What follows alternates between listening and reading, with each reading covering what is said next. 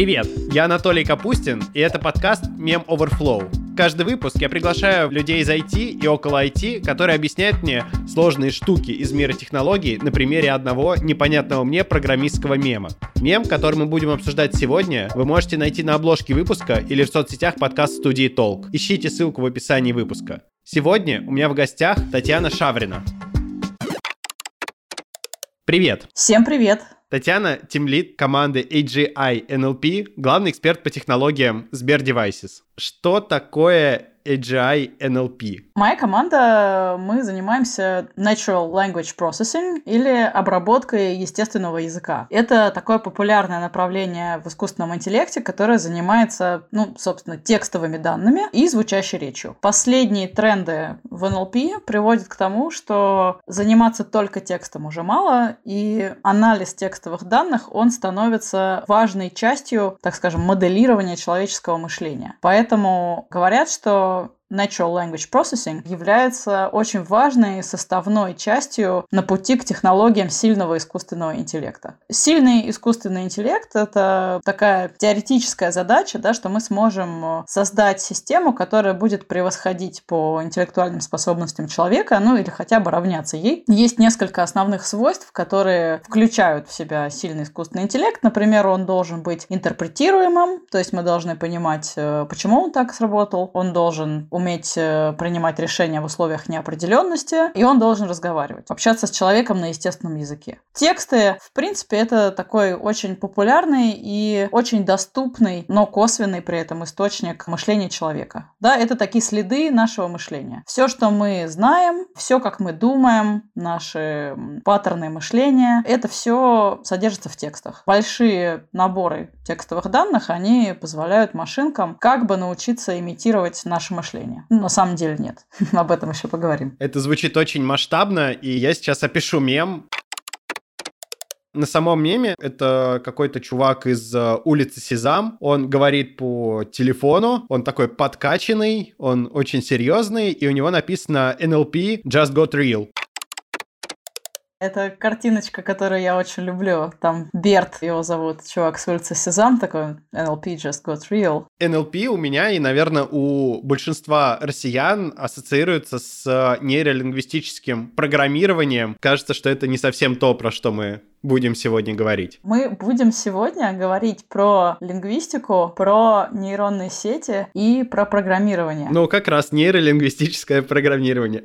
Но мы вообще не будем говорить про нейролингвистическое программирование. Офигенно, я опять не угадал, про что мем. Можешь в паре буквально предложений описать для меня, как для человека совершенно далекого от нейросетей и лингвистики, почему это смешно? Или про что эта картинка? Мы занимаемся обработкой текстов, ну и, в принципе, нейросетями. Я думаю, что многие люди, которые так или иначе интересуются этой сферой, они знают, что в последнее время архитектур стало очень много. Там рекуррентные, сверточные нейросети, они все куда-то ушли, а мы стали заниматься такими нейронными сетями, как э, трансформеры. Трансформеры — это самая популярная архитектура нейросети на текущий момент, и она применяется вообще абсолютно ко всему. К текстам, к картинкам, к видео, к звучащей речи, ко всем модальностям. На базе нее стало появляться вот много-много такой, знаешь, как говорят, зоопарк моделей. Здесь чуть-чуть поменяли, там чуть-чуть поменяли, стало лучше в разных задачах. Расплодилась вот такая огромная какая-то иерархия там просто видов, и все они называются как-то какими-то страшными абсолютно аббревиатурами, запомнить это нереально, неудобно. И одна из первых моделей, которая появилась э, вот в этой парадигме, она по аббревиатуре, по первым буквам своим, она называлась Берт. Берт, как вы знаете, это такой герой из улицы Сезам. Который как раз изображен на этой картинке. В образе, я так понимаю, Терминатора, потому что у нас там трансформеры и все такое, вот, значит, и все остальные разработчики, они как бы почувствовали, что здесь пахнет мемом, и надо подбирать аббревиатуры, подбирать названия архитектур таким образом, чтобы они становились тоже именами персонажей с улицы Сезам. И буквально за полгода-год почти все персонажи из улицы Сезам получили свою нейросеть. А что такое трансформеры? И почему они важны? Ну вот, э, они важны хотя бы потому, что они показывают очень высокое качество в широком круге задач, да, так же, как мы уже сказали, они применяют применяют сейчас к тексту, они применяются к картинкам, они применяются к видео. Не только для таких задач, как, например, классификация чего-нибудь, но и генерация в том числе. В текстах раньше очень часто мы работали с рекуррентными нейронными сетями, иногда со сверточными. Например, рекуррентные нейросети, у них есть момент времени. Да, они идут последовательно по какой-то цепочке, например, цепочке слов, и пытаются предсказывать, что же там будет дальше в этой цепочке. Если мы посмотрим, как в математике на текст, мы решим, что текст — это последовательность из слов. Появление каждого слова в тексте имеет какую-то вероятность. Поскольку слов у нас в русском языке очень много, вероятность это очень маленькая. Получается, что текст у нас — это последовательность из очень редких событий. Поэтому, чтобы моделировать текст, моделировать человеческий язык, чтобы были грамотные предложения, а желательно, чтобы они еще были осмысленные, нужно моделировать вот эти вероятности очень хорошо. Есть такая даже метрика, с помощью которой пытаются сравнивать способности модели к моделированию человеческого языка. Она называется перплексия. Это такая степень удивленности модели новому тексту, который она видит, насколько вероятно появление такого текста. А что такое удивленность? Нейросеть, она выучивает вероятности слов русского языка, да, насколько они часто встречаются друг рядом с другом. Эти события, вот эти появления слов в контексте, это не независимые события, вот с точки зрения теории вероятности. Если мы скажем «шел проливной», то дальше у тебя, ну, не все слова возможны. Скорее всего, там либо дождь, либо ливень. Больше ничего невозможно. То есть это зависимые события. Выучить вот эти взаимосвязи между словами, чтобы дальше генерировать э, предложения и, и тексты, похожие на человеческие, нужно выучить. Собрать на корпусе каком-то вот эти вероятности. То есть большой объем данных дать сети, и она скажет, что вот исходя из моего объема данных, тут, скорее всего, дождь или ливень. Правильно? Да, да, именно так. Именно так. Так, а как она может удивляться? Если последовательность какая-то очень невероятная, например, вот э, шел проливной, а дальше я говорю там град, то перплексия будет выше, чем если я скажу шел проливной дождь. Если удивленность, то бишь перплексия выше, то значит это предложение, оно либо с ошибкой, либо какое-то очень ненатуральное, да, то есть человек не может так сказать, и мы такого не видели никогда, чтобы люди так говорили. Как ты можешь представить, люди вообще могут сказать все, что угодно с помощью небольшого числа слов русского языка можно составить очень разные предложения. Хорошая языковая моделька, она именно выучивает эти вероятности таким образом, чтобы не только воспроизводить то, что она уже видела, но и э, писать что-то новое, при этом грамотно. Нужно, чтобы это было не слишком топорно, не слишком шаблонно, при этом сохраняло видимость какой-то осмысленности. У нас были рекуррентные нейронные сети, а теперь у нас авторегрессивные нейронные сети. Это другой тип архитектуры, в котором нету такого понятия, как момент времени. Наша сетка одновременно читает э, несколько тысяч слов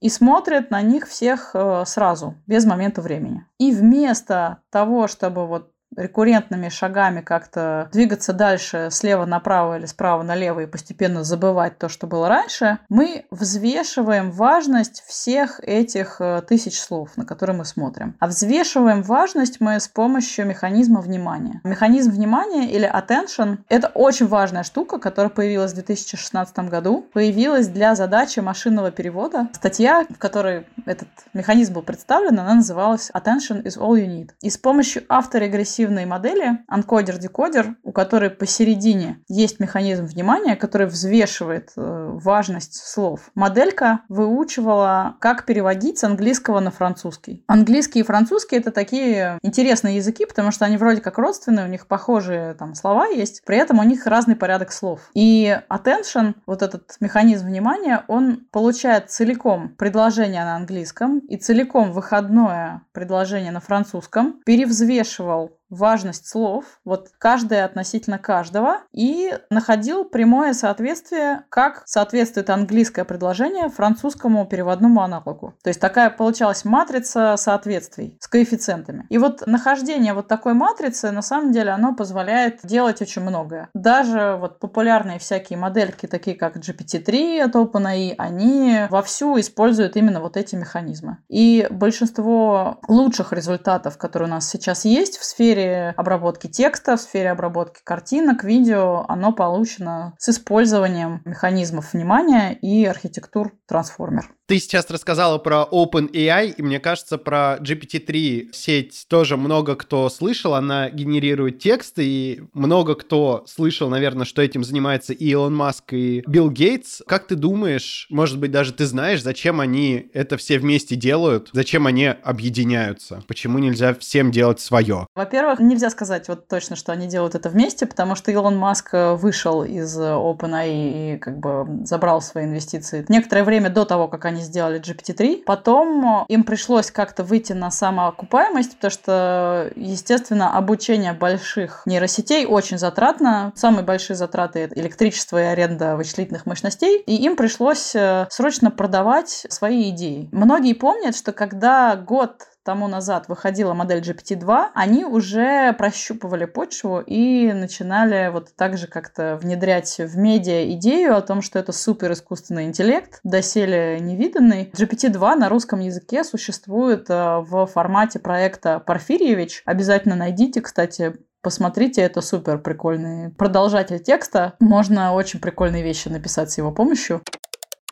Давайте мы сейчас такой интересный сделаем с вами философский эксперимент. Мы посмотрим на мир глазами нейросети. Можем же так сделать? Давай, мне кажется, это будет очень интересно. Вот мы с вами нейросеть, которая умеет с помощью механизма внимания взвешивать input и предсказывать output. Да, это все, что мы умеем, по сути, с вами. Для нас абсолютно вся информация, которая к нам попадает на вход, это текст. Что это значит? Это значит, что любая последовательность, которую мы можем выучить и, можем как бы научиться генерировать, это текст для нас. Это может быть текст на английском языке, это может быть текст на русском языке, это может быть программный код, это может быть музыка, это могут быть ноты, это могут быть картинки, потому что картинки мы можем записывать э, построчно, последовательно каждый пиксель. Любую практически информацию можно представить в виде последовательности одномерной, и мы ее выучим и научимся генерировать что-то в таком же духе. Для нас абсолютно все это текст. И поэтому, если нам сгрузить огромную обучающую выборку, в которой которые будут таким образом намешаны самые разные тексты, и вся Википедия, и весь интернет, и какие-нибудь странненькие форумы, и GitHub, и Stack Overflow, все что угодно, мы все это выучим вместе. И у нас будет такая нейросеть мультитул, которая умеет на самом деле справляться с, со всем чем угодно. Это вот то, чем является сейчас GPT-3. Это то, чем она заявлена. Мы код не видели их,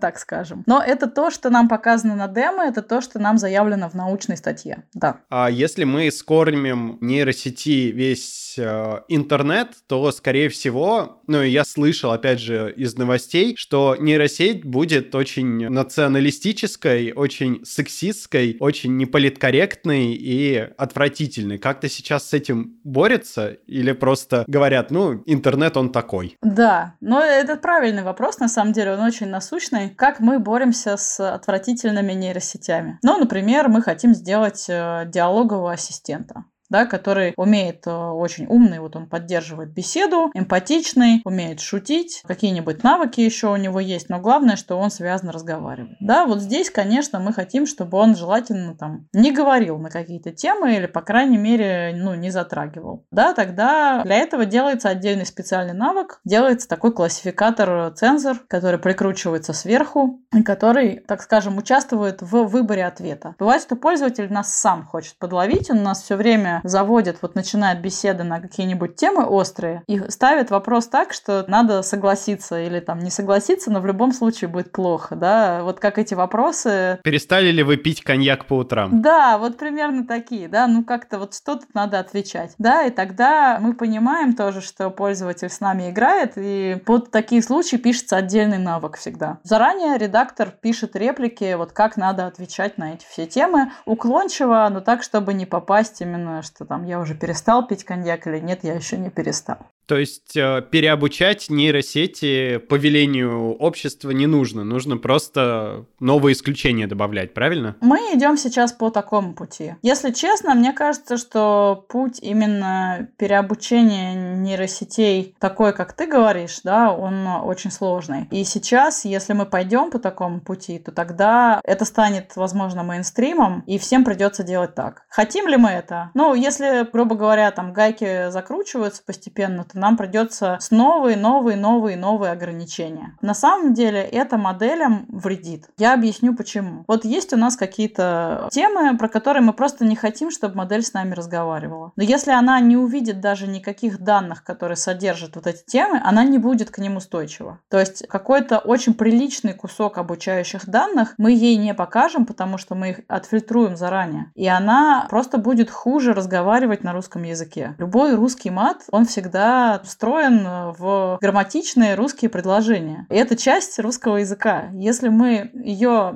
искусственным образом, вот инженерно вырежем, то у нас, когда пользователь нам напишет матом, мы не сможем нормально ответить корректно, грамотно, без мата, потому что сеть будет неустойчивая. Наш, наверное, основной тезис такой, что мы это все кладем в обучающую выборку. Как решается, когда какие-то языковые и моральные нормы пересматриваются? То есть э, вот в какой-то момент, э, насколько я помню, Белла Рапопорт с Медузой поругалась из-за слова «телочка». В 2000-х годах, если посмотреть интернет, то там слово «телочка», ну, это синоним слова «женщина». То есть и вообще никаких проблем нету. А сейчас никто так не будет говорить. Насколько нейросетям вредит вот такое вот э, изменение в головах людей? Мне лично кажется, я, поскольку подхожу к этой проблеме как лингвист, я, у меня первое образование не айтишное, я как бы в айтишнике перешла потом, поэтому я считаю, что все обучающие данные, которые у нас есть, накопленные, надо использовать. То, как люди общаются в интернете, действительно меняется. Меняются общества, меняются нормы в обществе, и язык меняется следом за этим. Кто-то раньше агрился на феминитивы, но мне кажется, что сейчас уже меньше агрится. Это видно и в частотах, в вероятностях вот этих э, встречаемости слов. Если мы посмотрим на то, как менялись частоты отдельно взятых слов э,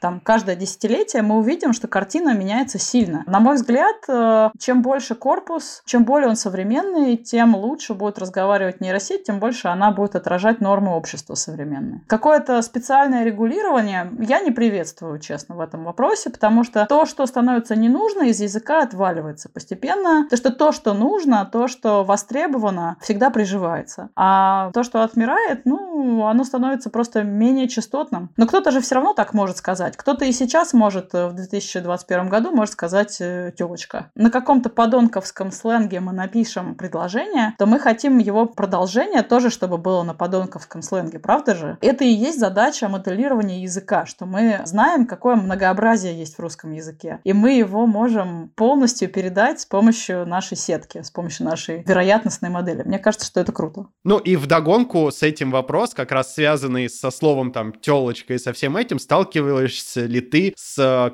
э, каким-то сексизмом в профессиональном сообществе, на работе, потому что все равно есть какие-то стереотипы, наверное. Слушай, ну на самом деле не очень часто. У меня, кстати, команда, вот наша команда AGI NLP, она наполовину женская. Ну, достаточно редко мы сталкиваемся с чем-то таким. Мне кажется, что вокруг классные, адекватные специалисты, поэтому все нормально. Ну, есть, конечно, некоторые э, особенности, я не знаю. Я думаю, что там мои коллеги мужского пола с такими вещами не сталкиваются, но там регулярно, когда я прихожу на какие-нибудь публичные выступления, там на датафест, то потом мне приходят постоянно дикпики в личку. У меня как бы личка открыта, потому что я стараюсь публично писать какие-то посты, я не могу это просто все закрыть. Ну, в общем, проблемка есть такая. Всем по дикпику, и пусть все будут счастливы. Вот ты говорила, что у тебя первое образование лингвист. Как ты вообще пришла к тому, что, получив образование лингвиста, ты начала заниматься нейросетями? Кажется, что это не самый очевидный какой-то путь. Ты знаешь, вот когда я начинала, действительно казалось, что это какая-то странная карьерная траектория. А на самом деле сейчас я понимаю, что это очень близко было все одно с другим. Современная лингвистика, она оперирует э, базами данных, она краулит эти ваши интернеты, скачивает двачи, это все обсчитывается, какие там частоты слов, какие стали новые слова появляться. Это все вот такие вычислительные методы, которые вполне себе айтишные. Программирование учат всех э, студентов обязательно. Лингвистика — это моделирующая наука точно так же, как физика. То есть мы можем ставить эксперименты и смотреть, у нас получилось воспроизвести человеческие результаты или не получилось. И нейросети — это просто инструменты в руках лингвистов, чтобы моделировать язык. Скажи, что бы ты посоветовала человеку, который вот нас, допустим, сейчас слушает, услышал, вдохновился, хочет влететь э, в нейросети, в лингвистику и делать все эти классные штуки, но совершенно не понимает, с чего начать? Куда смотреть ему? Желание — это тут самое главное. И сейчас мы живем в такое время, что материалов очень много накоплено, доступных и уже даже на русском языке. Это же сложнее еще. Когда одна книжка была, все прочитали эту книжку и все. Поэтому это не то, чтобы как-то легче делает мир. Слушай, ну на самом деле делает, come on. Когда мы учились, ничего не было. Там бывает даже, что одной книжки нет. Конечно, сейчас проще. Одна фундаментальная книжка, все равно ты можешь ее найти и прочитать. Тебе ничто не мешает. Это учебник Дэниела Журафского Speech and Language Processing. Он на английском, но на русском, если хотите, есть э, очень много обучающих курсов там на том же Stepik е. Есть обучающий курс, например, Павла Браславского. Он бесплатный. Можете попробовать. Вы получите как бы некоторый экскурс в обработку естественного языка и в нейросети. Как ты думаешь, куда все это движется? То есть какой следующий прорывной шаг будет, что все снова перевернется, как в 2016 году, с ног на голову? Я очень хочу верить, что мы движемся все по направлению к сильному искусственному интеллекту, он же Artificial General Intelligence или AGI, и что там NLP займет какое-то важное место достаточно. Что все это значит? Ну, это значит, что у нас действительно будут большие нейросетки, которые будут мульти тулы, которые будут э, применяться для решения всех задач, и мы научимся понимать, почему они принимают то или иное решение и как получен этот результат. Спасибо, было прям очень интересно, очень круто. Может быть, ты скажешь каких-то две-три мысли напоследок тем людям, которые захотят этим заниматься, чтобы сподвигнуть их или, наоборот, от чего-то предостеречь. На самом деле было очень интересно поговорить и обсудить такие интересные вопросы. Я хочу, наверное, слушателям донести такой тезис. Очень классно сейчас начать заниматься направлением обработки текста и, в принципе, нейронными сетями, искусственным интеллектом, всем-всем вот этим, потому что еще 10 лет назад, когда это все начиналось, не было столько фреймворков, не было столько накоплено понимания, знаний, курсов, и, в принципе, казалось, что это какая-то очередная область, которая вот-вот и не взлетит. Сейчас уже понятно, что все наше будущее очень сильно зависит от этих технологий, они востребованы, очень востребованные специалисты, их не хватает, поэтому обязательно идите в эту область, учите, у вас все есть для этого, и, в общем, будем с вами вместе бороздить океаны Вселенной. Спасибо большое. Еще один мем я отправлю в копилку понятых. Надеюсь, что вам было так же интересно, как и мне. На самом деле, у меня сейчас осталось больше вопросов, чем было до этого выпуска, потому что реально очень много крутых тем мы затронули. А вас призываю делиться этим выпуском, скидывать его друзьям, слушать прошлые выпуски, если вы еще их не послушали, подписываться на наш подкаст, ставить нам оценки в подкаст-приложениях и ждать следующей недели и следующего выпуска. Всем пока. Всем пока.